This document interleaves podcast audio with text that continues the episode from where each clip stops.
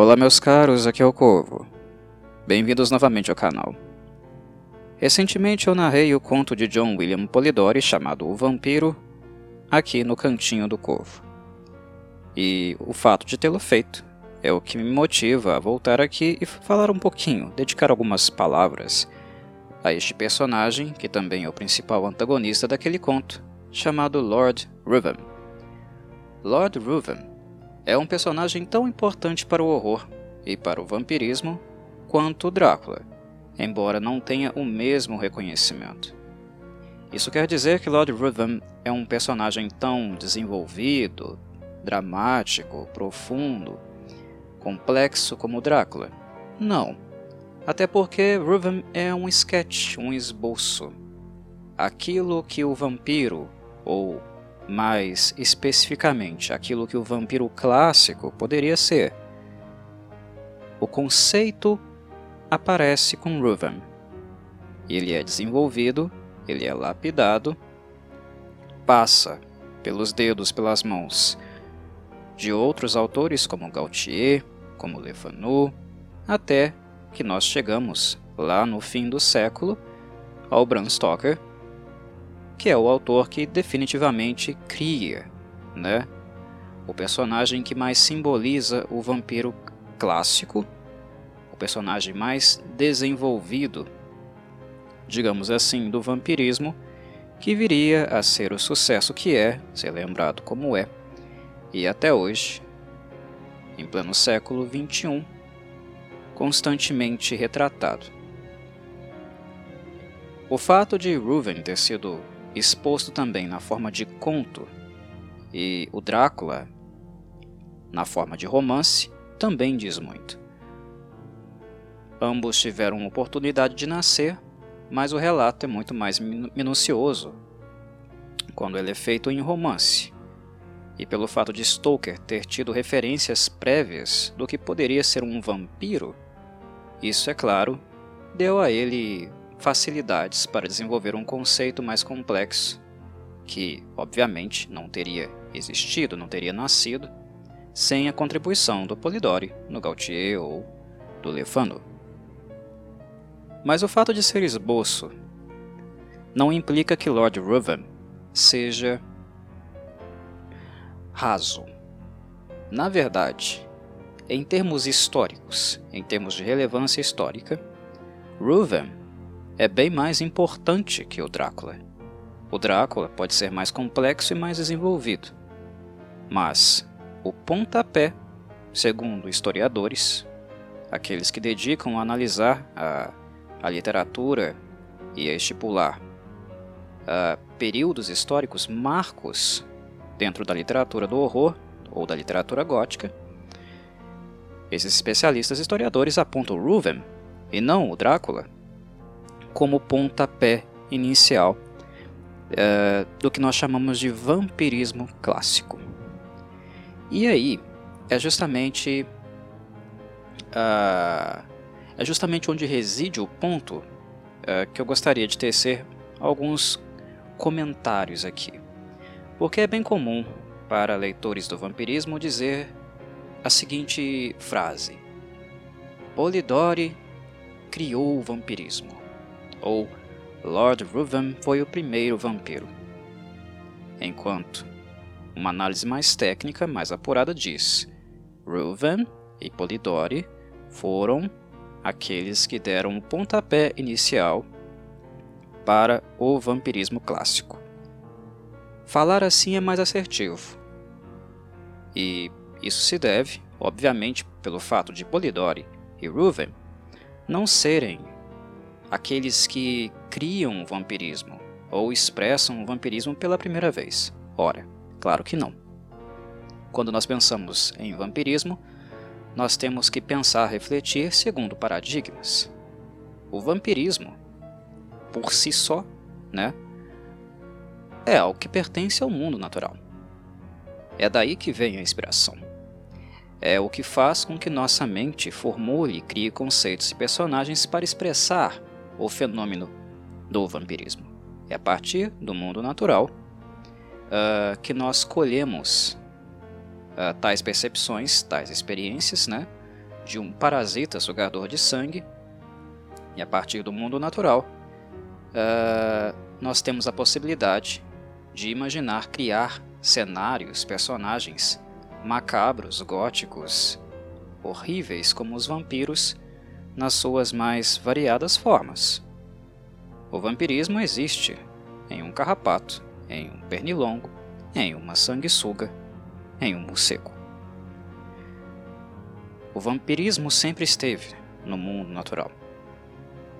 E esse é o recorte natural, portanto, do vampirismo. Mas ele logo transcendeu para algo uh, do domínio da crença, de uma outra visão. Tornou-se fantástico, hipersensório, algo de sonhos e pesadelos. Entrou no âmbito do invisível, do sobrenatural e do religioso. E aqui eu estou falando, é claro, da mitologia. Há expressões, há demarcações, há indícios de vampirismo nas mitologias, não na mitologia, mas nas mitologias, em diferentes locais do mundo, em diferentes povos. Seres monstruosos ou criaturas que sugam sangue ou precisam do sangue para viver e a maior parte dessas criaturas tinha uma representação bestial. Quando nós falamos delas, uh, nós não falamos exatamente de seres desenvolvidos, refinados, né? ou com uma psique uh, à frente dos humanos, superior à dos humanos, né? ou mais experiente, mais classuda né? do que os humanos e as suas breves e curtas vidas. Não nós não estamos falando disso. Estamos falando de bestas. Estamos falando de símbolos, representações de um medo, né? De um medo de vários povos. E aí, nós não temos mais o vampirismo do mundo natural, mas nós temos, portanto, o vampirismo mitológico. Polidori e Ruven uh, é um passo, eles são, na verdade, é um passo para além disso. Porque, de fato, eles constituem aquilo que nós chamamos de vampirismo clássico.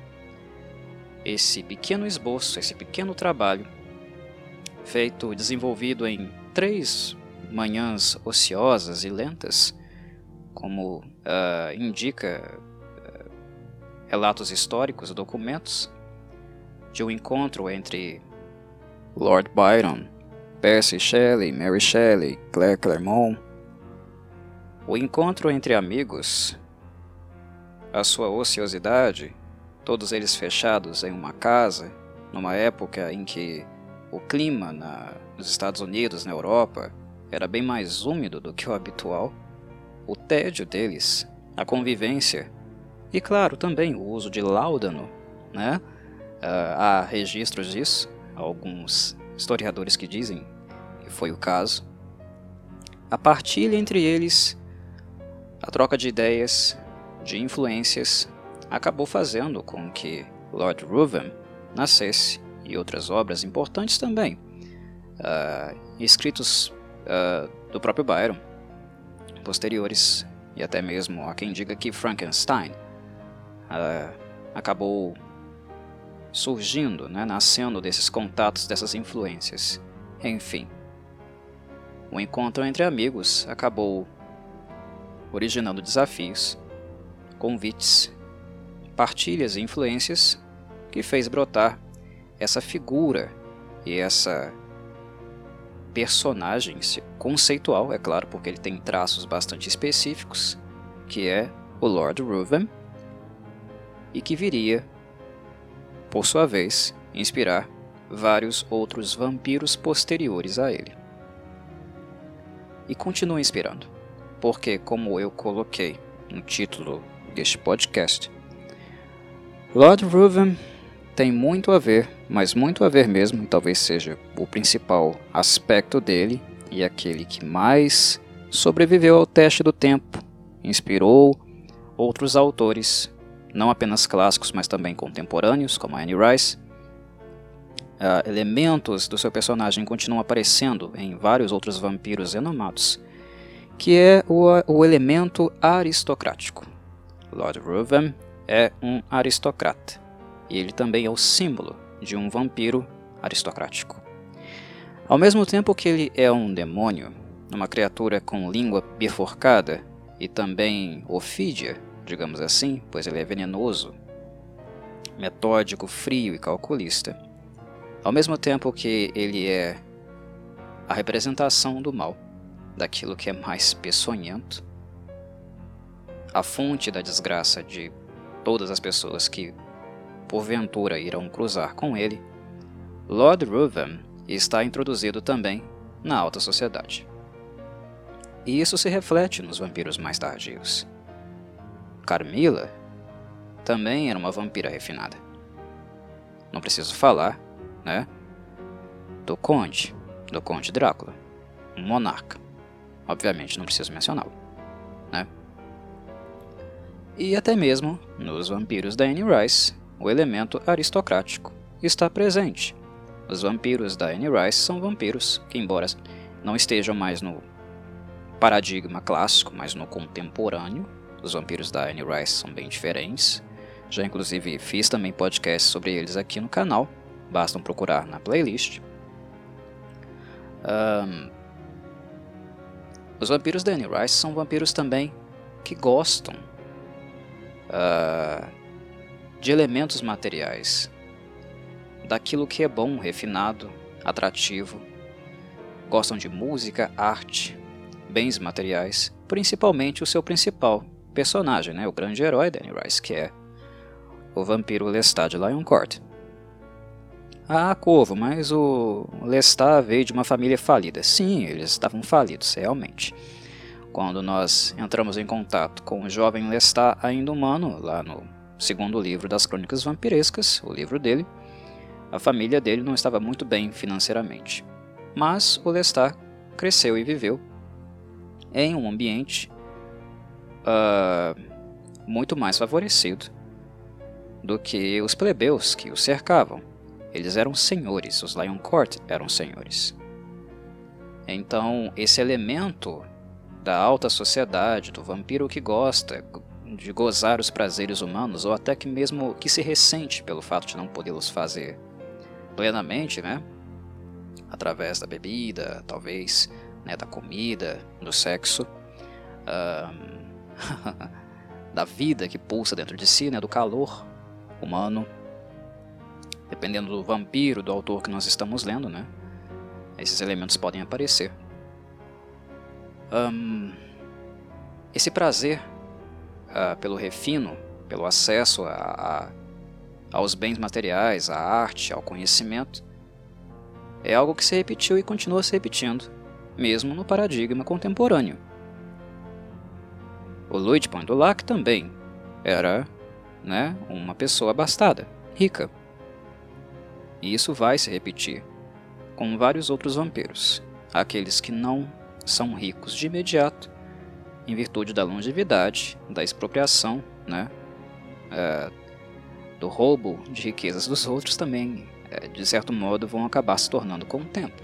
Todos eles são de alta estirpe, digamos assim. Se não nasceram, acabam se tornando.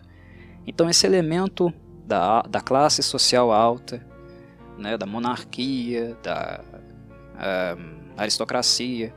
O próprio Lestat, né, uh, ele não era chamado de príncipe Lestat. Tardiamente começou a ser chamado de príncipe pela autora. Algo que eu acho bem. Hum, enfim, eu não sou muito fã dos livros tardios da, da Anne Rice. Né? Mas o, o fato de chamá-lo de príncipe não é gratuito. Dar um título a ele não é gratuito. São registros, marcas, né? Uh, repetições de uma tendência que começou lá em 1816, aqui com o conto O Vampiro do John William Polidori. 1816 foi o berço desse vampiro aristocrático. O conto foi publicado em 1819, erroneamente, né, uh, com crédito dado a Lord Byron, mas não foi o Byron que escreveu, foi o Polidori. Mas o o Lord Ruven, apareceu de fato em 1816. Foi quando ele realmente foi desenvolvido e escrito e apresentado aí como narrei uh, no conto para vocês em um tópico anterior do canal, exatamente no vídeo anterior. 1816 é o paradigma do vampiro clássico. E aí sim, aí é correto dizer. Foi quando o vampiro clássico, aquele vampiro que não mais é uma criatura do mundo natural, não é mais um animal, não é uma criatura mais mitológica, né, no sentido uh, restrito da palavra. O vampiro que se aproxima da alma humana, que apresenta a traços né, de humanidade, inclusive de uma decadência, de uma decrepitude, de uma corrupção. O vampiro mental, o vampiro sedutor, é, sim, com Lord Ruthven, que esse modelo de vampiro vai passar a existir e, de fato, vai inspirar vários outros autores a não apenas copiá-lo, mas partir do Ruven como modelo para o vampirismo dali em diante. Então é por isso que, historicamente, o Lord Ruven é um vampiro muito importante. Embora o conto seja curto, seja realmente bastante breve, né? o que não tira dele a sua qualidade. O Polidori não era um escritor por natureza, né? mas a profissão dele, a principal profissão dele era de médico, né? Ele era um jovem médico, médico inclusive do Lord Byron. Lia bastante Lord, o Lord Byron, uh, conversava, discutia muito sobre a obra dele, tinha essa intimidade, mas ele era médico, ele não era um escritor, não era o primeiro serviço dele, ele fazia isso por hobby. Mas mesmo sendo médico e não um escritor, nós notamos que ele tem refino na escrita. Ele é um sujeito letrado, ele escreve muito bem, ele é muitíssimo culto. E essa educação uh, do Polidori acabou sendo refletida no texto dele, na qualidade do texto dele.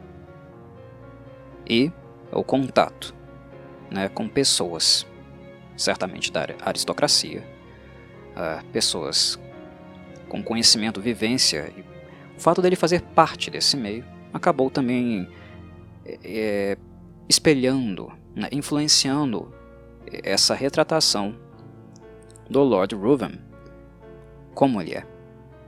Né? E bem, como é o Lord Ruthven em si? Para aqueles que ouviram ou leram o conto, não é muito difícil de compreendê-lo. Nós percebemos que o elemento da sedução é muito claro. As palavras dele são corrosivas, mas ao mesmo tempo sedutoras. Ele é um dissimulador por natureza, e a essência, a base do Lord Ruven é certamente a corrupção. O vampiro é um parasita. Ele suga, ele expropria, e não apenas a vida, mas tudo aquilo que para os aristocratas e para a visão aristocrática, tanto a material quanto a moral, é algo digno de valor. O que isso quer dizer com isso, Corvo? O que eu quero dizer com isso é que o Lord Ruthven não é apenas um sugador de sangue. Ele não é apenas uma criatura que suga sangue para sobreviver. Ele suga tudo que é de valor ou bem visto ou bem quisto pela aristocracia. Ele é alguém que leva mulheres, digamos, para a época, né? Para a visão de época, ok? Não entendam isso como uma fala moralista da minha parte. Eu estou apenas comunicando uma visão de época. As mulheres virtuosas, castas, né? As mulheres de bem, visão de época, ok? Do século XIX. Lord Ruthven existe para pervertê-las, para corrompê-las. Os ricos, os abastados, aqueles que uh, desfrutam de algum gozo e fortuna, Lord Reuven existe para levá-los à falência, para levá-los aos vícios, às doenças venéreas, aos jogos, para corrompê-los moralmente. Lord Reuven é o mal que espreita tudo que, segundo a aristocracia, é virtuoso. O que existe de valor material para a aristocracia, Reuven está ali para retirar isso dos personagens. O que é virtuoso do ponto de vista moral, né? ético, sexual, Reuven existe para corromper. Ele existe para perverter tudo o que toca. E esse vampiro ele é retratado como alguém estranho. Nós notamos que a percepção do protagonista Aubrey sobre ele é bastante transparente e clara, né? Ele vê que o Reuven tem algo diferente nele, algo estranho nele. Ele tem aparência humana, tem as vestes de um homem requintado, se porta educadamente como um homem de educação elevada. Ele tem etiqueta. Mas o Aubrey percebe que esse homem não tem escrúpulos e que as coisas mais uh, depravadas, antiéticas, escandalizantes para a época não são capazes de movê-lo. Ruvan é o lobo que se esconde em pele de cordeiro, digamos assim, usando né, essa metáfora que eu acho que é bastante clara e autoexplicativa para muitas pessoas. ele é uma cobra, ele é uma serpente. Nota-se uh, no construto dele uma certa apatia, mas não é uma apatia no sentido de uh, disposição para fazer o mal, para corromper. Muito pelo contrário, Ruven é um artista. Sua língua é muito escorregadia, sua sedução impecável, e não apenas para mulheres, também para homens, para fazer com que os homens confiem nele. Confiem a ele seus segredos, seus negócios,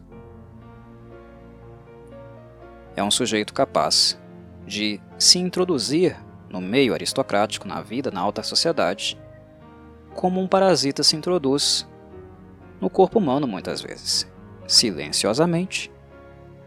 Nem tudo que nos parasita e nos provoca a doença é algo que nós inicialmente percebemos que o está fazendo. É como a sanguessuga. Você sente quando a sanguessuga pica o seu corpo, morde o seu corpo, se prende a ele para começar a sugar sangue? Não. Você passa a sentir depois de um tempo. Assim é o Lord Rover. E quando você nota a sua presença e a gravidade da sua presença, um abraço. Já não tem mais tempo hábil ou útil para fazer muita coisa. Há algo também que não é apenas psicológico no Ruven. Há, claro, aqui o elemento do sobrenatural. Uma coisa que continuou, né, na Morta Amorosa, continuou na Carmila e também no Drácula. Além do fato dele ser muito polido, suas palavras serem frias muito bem colocadas estrategicamente, ele é um sedutor por natureza, um dissimulador. Além disso, há um elemento sobrenatural. Nota-se uma aura diferente nele. Isso já é perceptível aqui. Mas o que é mais interessante no Ruven é que ele encarna, com perfeição, tudo que para a aristocracia é virtuoso ele tem acesso a tudo isso e pode representar de maneira falsa, como uma serpente, aparentar ser tudo isso perfeitamente. O conhecimento dele é profundo de todas essas nuances, materiais e morais da aristocracia, o que faz dele também alguém muito sábio a ponto de se tornar um corruptor de tudo isso. Reuven quer para si mulheres? Não. Elas, ele as atrai para as levar à ruína. Ele quer para si fortunas? Não. Ele faz com que muitos daqueles que cruzam seu caminho fiquem na sarjeta, porque é isso que ele representa a queda de todos os valores, de todas as posses. O mal e o temor dos aristocratas da época. O elemento sobrenatural em Reuven é representado, nós podemos percebê-lo, no juramento que o Aubrey faz de não entregá-lo durante um período de tempo. Nós podemos identificá-lo ali. Mas além disso, ele é um perfeito, um exemplo perfeito de um aristocrata. Um aristocrata manipulador, um aristocrata que joga, que está a todo momento ativo, mesmo nos bastidores, mesmo quando ele não está em cena, o que representa, né, deixa bastante claro nele o aspecto maquiavélico do seu pensamento é alguém que está, tanto em cena ou fora dela, mexendo friamente, estrategicamente os pauzinhos. Mesmo no início do conto, mesmo sem o Aubrey saber, sem ter pleno conhecimento sobre os planos, as intenções de Reuven, aquelas que acabam por se apresentar no final do conto, o Ruben já tinha aquilo tudo planejado. Ele é um estrategista. Ele é frio, metódico, sem remorso e alguém que existe apenas para levar o outro à ruína. Sugar por sugar. Sugar o sangue sugar todas as virtudes, no caso para a aristocracia, as materiais e as morais. Basicamente, esse é Lord Riven, e ele irá fazer isso da forma mais maquiavélica e estratégica possível. Quando nós achamos que conhecemos alguma coisa dele, ou quando os personagens suspeitam de alguma coisa, Lord Ruben já está a dois, três, quatro passos à frente deles. O que nós vemos no final do conto, o desfecho do conto do Polidori. Lord Rudman já havia planejado, ele já havia traçado todos aqueles acontecimentos, o seu desfecho, logo no início. E o interessante é como ele é arrojado. Porque, embora seja uma serpente e um dissimulador, ele também é alguém que tenta, alguém que desafia. Sempre há alguma pessoa que sabe alguma coisa dele. Não tudo.